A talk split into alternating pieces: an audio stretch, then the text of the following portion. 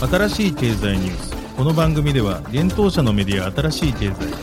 ブロックチェーン仮想通貨フィンテックに関する日々のニュース解説を平日毎日音声コンテンツでお届けしています。そして新しい経済ではブロックチェーン仮想通貨に関するニュース解説記事やインタビュー記事学習記事などのたくさんのコンテンツを掲載しております。ぜひ新しいひらがな経済漢字で検索してメディアもチェックしてください。そして LINE 公式アカウントではメディアの更新情報を配信しております。LINE 公式アカウントにもぜひご登録ください。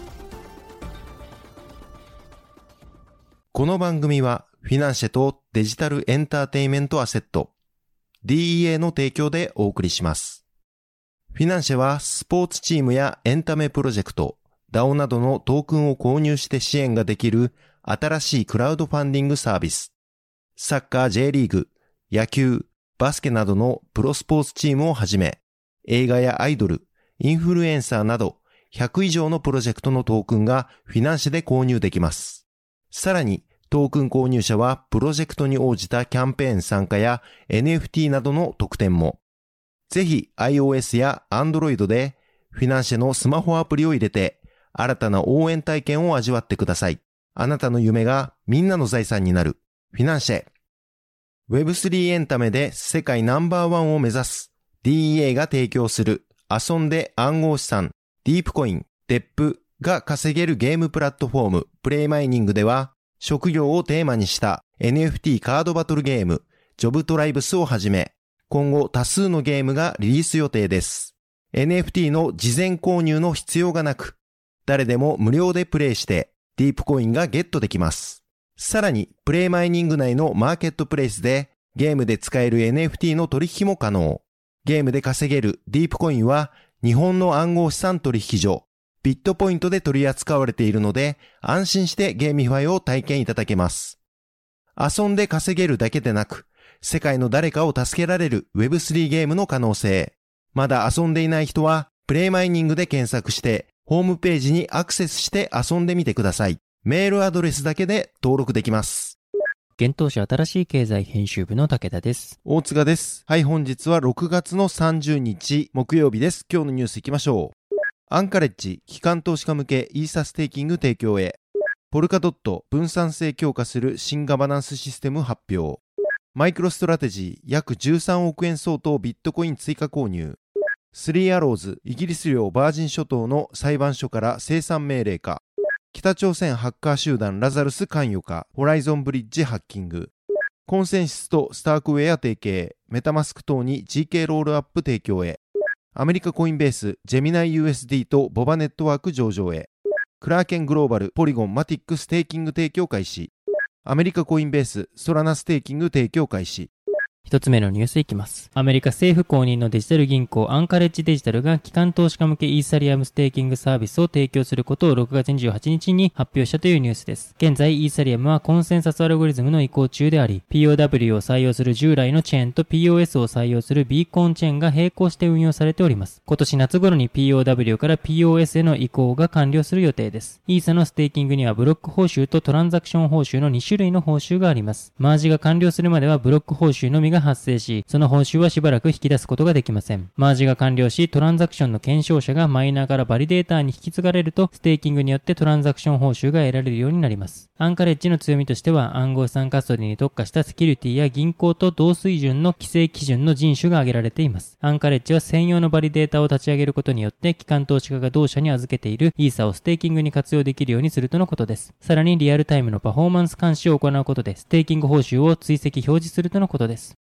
続いてのニュースは、ポルカドット新ガバナンスシステムというニュースです。ポルカドットのカンファレンス、ポルカドットデコーデットで、ポルカドット創設者、ギャビン・ウッド氏が新しいガバナンスシステムを発表しました。現在、ポルカドットはカウンシル、評議会と呼ばれる中央集権的な組織によって意思決定が行われていますが、新しいガバナンスシステムであるガバナンスバージョン2、GAV2 においては、このカウンシルが廃止され、より分散的な意思決定方法であるレフェレンダム、国民投票が設置されるということです。これまでは提案や投票の権利が一部の人々に集中していましたが、新しいガバナンスシステムの導入により、これからは誰でも提案や投票を行うことができるようになるということです。ポルカドットの共同創設者、ロバート・ハバマイヤー氏はメディア The Block の取材に対し、 Gov2はポルカドットのテストネットワークであるクサマにて間もなくデプロイされると説明がされています。さらに、同氏によると、 Gov2はクサマでのテスト終了後にポルカドットに導入されますが、ポルカドットにはフォークレスアップデート機能があるため、導入の際にハードフォークする必要はないとしています。ポルカドットは異なるブロックチェーンの相互接続、インターオペラビリティを目指すプロジェクトです。イーサリアムの共同創設者兼元 CTO、ギャビン・ウッド氏を中心とした Web3 ファウンデーションが開発を行っています。ポルカドットの特徴はメインのネットワークで最終的に取引が記録されるリレーチェーンと、そのリレーチェーンに接続される個別のブロックチェーンであるパラチェーンによってプロトコルが構成されている点です。パラチェーンは外部の開発者がカスタム可能なブロックチェーンで複数存在し、 DeFi や NFT など様々なユースケースをを実現できる仕組みになっています。クサマネットワークはポルカドットのテストネットワークです。ポルカドット同様に Web3 ファウンデーションが開発を行っています。続いてのニュースは、アメリカマイクロストラテジーが BTC を追加購入というニュースです。企業としてビットコインの購入を積極的に進めているアメリカナスダック上場企業のマイクロストラテジーが約13億円1000万ドル相当のビットコインを追加購入したことが6月29日に分かりました。発表によると今回購入したビットコインは 480BTC で 1BTC あたりの平均取得単価は約280万円、2817ドルということです。今回の追加加購入により、マイクロストラテジーが保有するビットコインは合計で12万 9699BTC となりました。また、これらの合計購入価格は約5400億円、39.8億ドルで、平均取得額については手数料経費を含め、約420万円、3万664ドルになるということです。なお、同社がビットコインの追加購入を最後に報告したのは今年の4月で、2月15日から4月4日までの間に 4167BTC を約236億円、1億9050万ドルで購入していました。マイクロストラテジーはアメリカ上場企業としてはいち早くビットコインの購入を進めた企業です。2020年8月よりビットコインの購入をしており、また購入資金回収のために社債の発行も行っています。マイクロストラテジーのビットコイン戦略について、同社の CEO マイケル・セイラー氏はツイッターで、ビットコイン戦略を採用した際に、ボラティリティを予測し、逆境を乗り越えて継続的に保有ができるようバランスシートを構築したとツイツイートをしています。続いてのニュースいきます。連日財務危機の報道がなされている暗号資産ヘッジファンドのスリーアローズキャピタルがイギリス領バージン諸島の裁判所から清算を命じられたとスカイニュースが6月29日に報じたというニュースです。この命令により 3AC は実質的に破産手続きを進めることになります。裁判所は共同生産人としてアドバイザリー会社テネオのメンバー2名を任命したとのことです。3AC は先月に発生したテラ USD の価格崩壊と最近の暗号資産市場の低迷によって損失を被り、今月初めにはブロックファイなどの資産の貸し手からの証拠金追加要求に応えられず、ポジションが清算されたことが報じられています。さらに今週にはカナダの暗号資産ブローカーであるボイジャーデジタルが 3AC の債務不履行通知を発行しました。ボイジャーによると 3AC は同社が抱える6億ドルを超えるローンの返済に必要な支払いを行えなかったとのことです。なお裁判所からの清算命令や共同清算人の任命について 3AC はコメントしておりません。続いてのニュースは、エリプティックがホライゾンブリッジハッキングにラザルス関与したというニュースです。6月23日に発生したホライゾンブリッジのハッキングによる資金流出事件に北朝鮮のハッカー集団ラザルスが関与している可能性があることが分かりました。ブロックチェーン分析企業エリプティックが6月29日に報告をしました。エリプティックのレポートによると今回の犯行がラザルスの過去の手口と一致するということです。同社はラザルスの関与を証明する要因は一つではありませんせんが、複合的に考えると同グループの関与が示唆されますと説明しています。L1 ブロックチェーンハーモニー上に構築されているトークンブリッジプロトコル、ホライゾンブリッジは23日、外部からの不正ハッキングにより、同プロトコルから1億ドル相当になる複数種類のトークンが流出する被害を受けました。犯人のものと思われるアドレスへ流出したそれらの暗号資産は、犯行後に DEX、ユニスワップでイーサリアムに交換、その後に他のアドレスへ移され、トランザクションミキシングプロトコルのトレーナネットキャッシュへ約10分の間隔で100イーサずつ資産が送られ、マネーロンダリングされていました。エリプティックは今回の犯行がハーモニーチームメンバーへソーシャルエンジニアリング攻撃を仕掛け、マルチシグネイチャーウォレットの暗号書きを侵害することで行われたと分析しており、このような手口はラザルスによる過去の犯行で頻繁に使用されている手法だといいます。またラザルスは言語的な理由から APEC、アジア太平洋ベースに活動するプロジェクトをターゲットにする傾向があるといいます。ハーモニーは米国拠点でありながら、コアメンバーの多くは APEC 地域に関わりを持つということです。そしてトルネードキャッシュへの定期的な送送金には自動化されたプロトコルが使用されていると考えられ、これについても過去のラザルスの犯行に類似性があるとしています。さらにトルネードキャッシュへの送金が止まった時間は APEC の夜間時間と一致するということです。以上のことからリプティックは今回の犯人がラザルスであるとその可能性を示しています。なお、ラザルスは2018年に起こったコインチェックの暗号資産ネム流出事件や今年3月に発生したローニンブリッジのハッキング事件に関与している疑いが持たれています。続いてのニュースいきます。コンセンシスがイーサリアムのスケーリングソリューションを開発提供するスタークウェアとの提携を6月29日に発表したというニュースです。そしてコンセンシスが提供する暗号資産ウォレットのメタマスクや開発者向けブロックチェーンインフラツールの Infura にスタークウェアの ZK ロールアップを活用するスケーリングソリューション、スタークネットを統合していく方針を示しました。スタークネットはイーサリアム上でレイヤー2ネットワークとして動作し、イーサリアムのコンポーザビリティとセキュリティを損なうことなく分散型アプリを必要とするコンピューティング計算量のスケーラビリティを実現することができるソリューションとのことです。発表によれば、メタマスクと Infura の一部ではすでにスタークネットが統合されているといいます。メタマスクは開発者がネットワーク上で構築するためのメタマスクスナップスでスタークネットワークを統合しており、 Infura は開発者がスタークネット上で Infura ネットワークを利用できるプライベートベータ版で導入されております。なお、メタマスクスナップスはメタマスクの機能を拡張し、スタークネットのような EVM 互換ではないネットワークへの接続など、分散型アプリの新しい機能を実現するための手段を開発者に提供するものです。なお、スタークウェアは今年5月にシリーズ D ラウンドで約127億円の資金調達を完了しており、企業評価額は約1兆円となっております。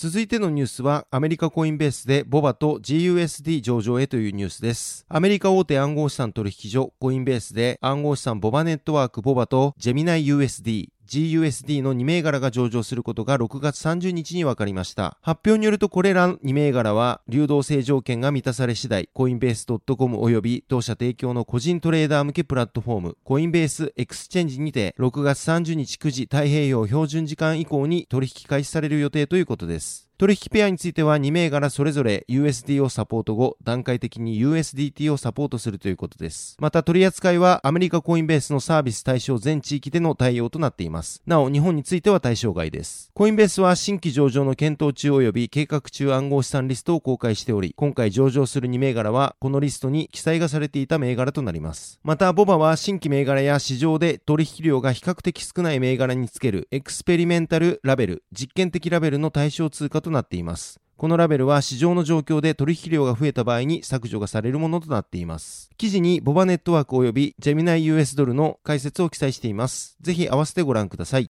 続いてのニュースは、クラーケングローバルがマティックのステーキングをサポートというニュースです。アメリカ・サンフランシスコ拠点の大手暗号資産取引所、クラーケンが暗号資産ポリゴン、マティックのステーキングサービスを開始したことが6月29日に分かりました。このサービスでは年間報酬で最大14%のマティックが獲得でき、ステーキング報酬が毎週配布されるということです。なお、日本居住者は対象外となっています。ステーキングとはコンセンサスアルゴリズムのプルーフオブステークを採用するブロックチェーンで実行が可能となっており、バリデーターと呼ばれるユーザーがが対象となる暗号資産を一定量保有、ロックすることで、取引記録のブロック生成プロセスに参加し、報酬を得る行為のことです。なお、コンセンサスアルゴリズムとは暗号資産のブロックを追加する際の合意形成のアルゴリズムです。暗号資産取引所が提供するステーキングサービスは、ユーザーからトークンをプールに集め、ネットワークにまとめて預け入れる形式をとります。そのためユーザーはステーキング参加に本来必要な暗号資産保有量を持たなくとも、少額でステーキング報酬が得られる仕組みとなっています。クラーケンが提供するマティックステーキングでは、トークンのロックアップ期間もなく、トランザクション手数料、ガス代も無料ということです。そのため無料でステーキングの申請や解除、報酬の引き出しが可能となっています。マティックステーキングには、クラーケンアカウントの Earn セクション、または、モバイルアプリのクラーケンプロから参加が可能ということです。今回のサービスは日本居住者は対象外ですが、クラーケンジャパンでは現在国内向けにイーサリアムとポルカドットのステーキングサービスを提供しています。また今月にはビットバンクが国内において初となるポリゴン、マティックの取り扱いを開始しています。なお、ビットバンクが現在取り扱っているマティックはポリゴンネットワークのトークンではなく、イーサリアムの ERC20 に準拠したイーサリアムベースのトークンとなります。別ネットワークのトークンではステーキングに参加することはできません。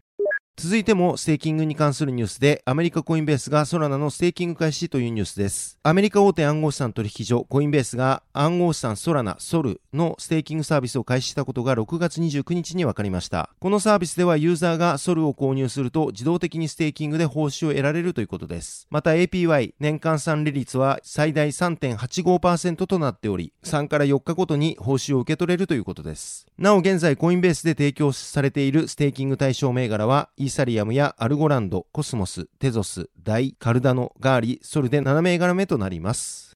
はい、本日のニュースは以上となります。そして、新しいコンテンツ出させていただいておりますので、そちら紹介させてください。ブロックチェーンエンジニアの落合翔吾氏初の著書、僕たちはメタ国家で暮らすことに決めた。こちらの出版を記念して、新しい経済では、書籍の中に収録された落合氏と3人の有識者の対談パートの一部を試し読みとして公開させていただきます。第2回目となる今回は、東京大学特任教授の内田義彦氏との対談、DAO が世界を変える新資本主義と民主主義2.0の一部を公開しています。こちらサイトから記事見られるようになっておりますので、ぜひご覧ください。